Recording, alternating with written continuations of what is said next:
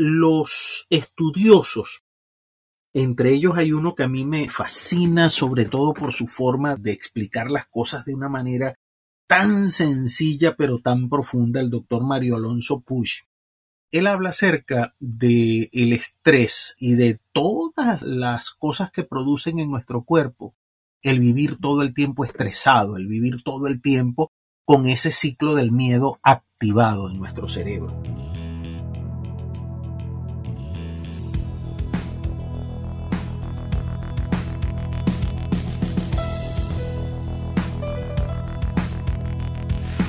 Si eres de las personas que tiembla cuando debe hacer una exposición en la universidad, presentar algún proyecto en el trabajo frente a tus clientes o sencillamente dedicar unas palabras en una reunión familiar, este podcast es para ti.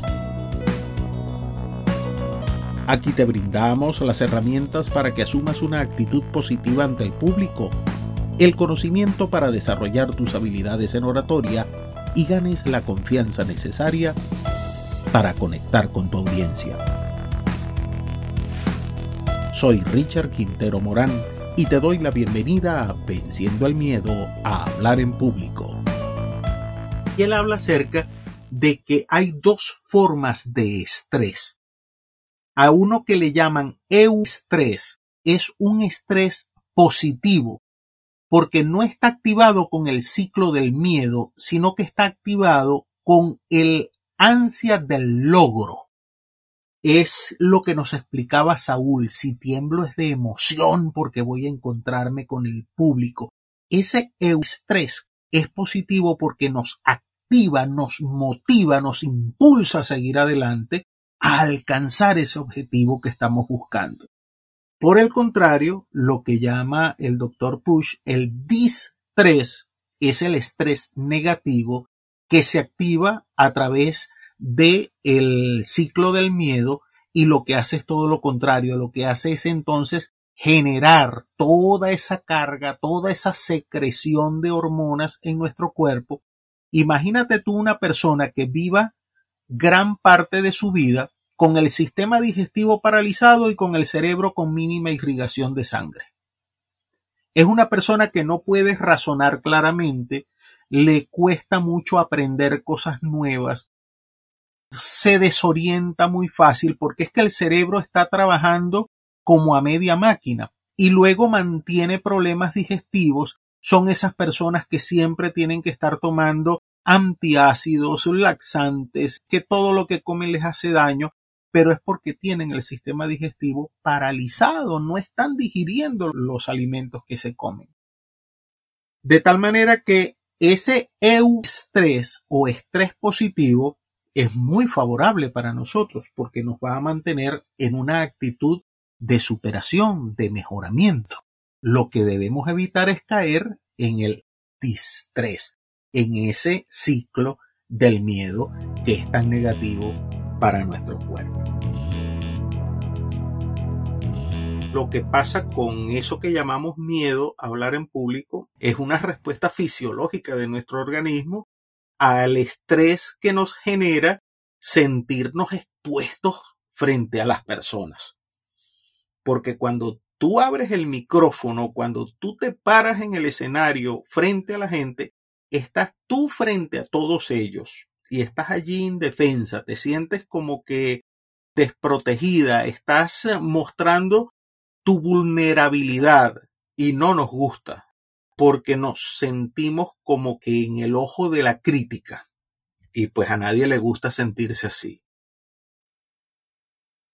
Pero de lo que se trata también es de que en la medida que tú aproveches de tomar la palabra, de seguir intentando, de seguir haciéndolo, de seguir hablando en público, en la medida que tú lo hagas habitual para ti, en esa medida, esa presión, ese estrés, esa fuerza que te está llenando de toda esa carga de hormonas que están allí circulando en tu torrente sanguíneo, pues se vaya disminuyendo.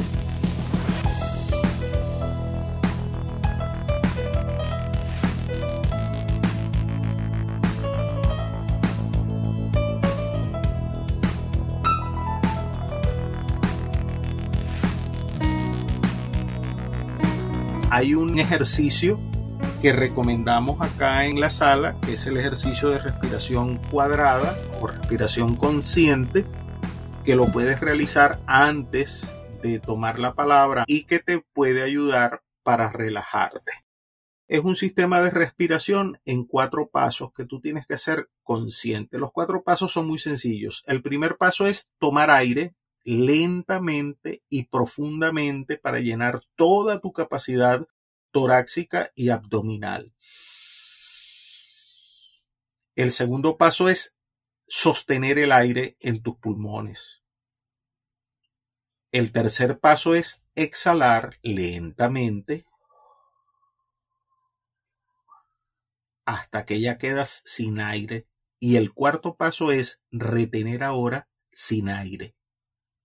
Para luego repetir el ciclo tomando aire sostenemos, exhalamos, retenemos. Este es un ejercicio de respiración que te va a ayudar a calmarte, a relajarte. Y en la medida que logras calmarte y relajarte, ese choque de adrenalina, esa descarga de hormonas en tu torrente sanguíneo va a ser más corto, va a tener una duración más corta, va a tener un efecto menos sensible para ti, te van a temblar menos las manos, te van a temblar menos las piernas, te va, te va a temblar menos la voz y en la medida en que lo hagas habitual, llega el momento en que vas a estar tan serena y calmada cuando tengas que tomar la palabra que ni te vas a acordar de la palabra miedo. Gracias por seguir escuchando. Espero que este contenido sea de provecho para ti. Ahora te invito a poner en práctica nuestras recomendaciones. Reserva unos minutos cada día para ejercitarte, practicar tu oratoria, grabarte y evaluarte. Déjame saber en los comentarios de tu progreso tus inquietudes y planteamientos sobre el podcast. Suscríbete y activa las notificaciones para que no te pierdas los nuevos episodios. Y compártelo con tus amigos. Así nos ayudas a aportar beneficios a más personas. Una última recomendación es que somos humanos y como humanos no somos perfectos. Yo me equivoco todos los días. En esta última hora yo he cometido errores, he dicho palabras que no son, quizás he pronunciado mal algunas, pero más allá de fijarme en los errores, es tomar conciencia de que estoy enfocado en ayudar a los demás, en compartir lo poquito, lo medianamente o lo mucho que yo sé, cuando hablamos con la intención de ayudar al otro, tienen esos errores pasan a ser un segundo plano, porque lo más importante es el contenido, el valor que podemos aportarle a los demás, más allá de que también lo hicimos o que tanto nos faltó por decir.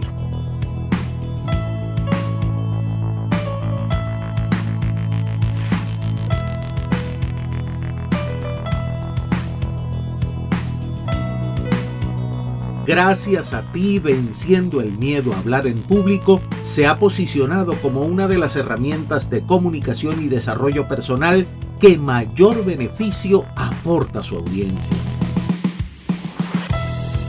Ahora, te pido que me dejes tu calificación de 5 estrellas, si así lo consideras, y nos regales un like en tu plataforma de reproducción.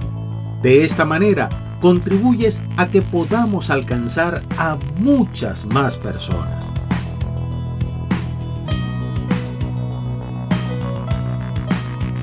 Nos escuchamos pronto y como siempre te recuerdo, si el miedo a hablar en público te atrapa, afrontalo y habla con libertad.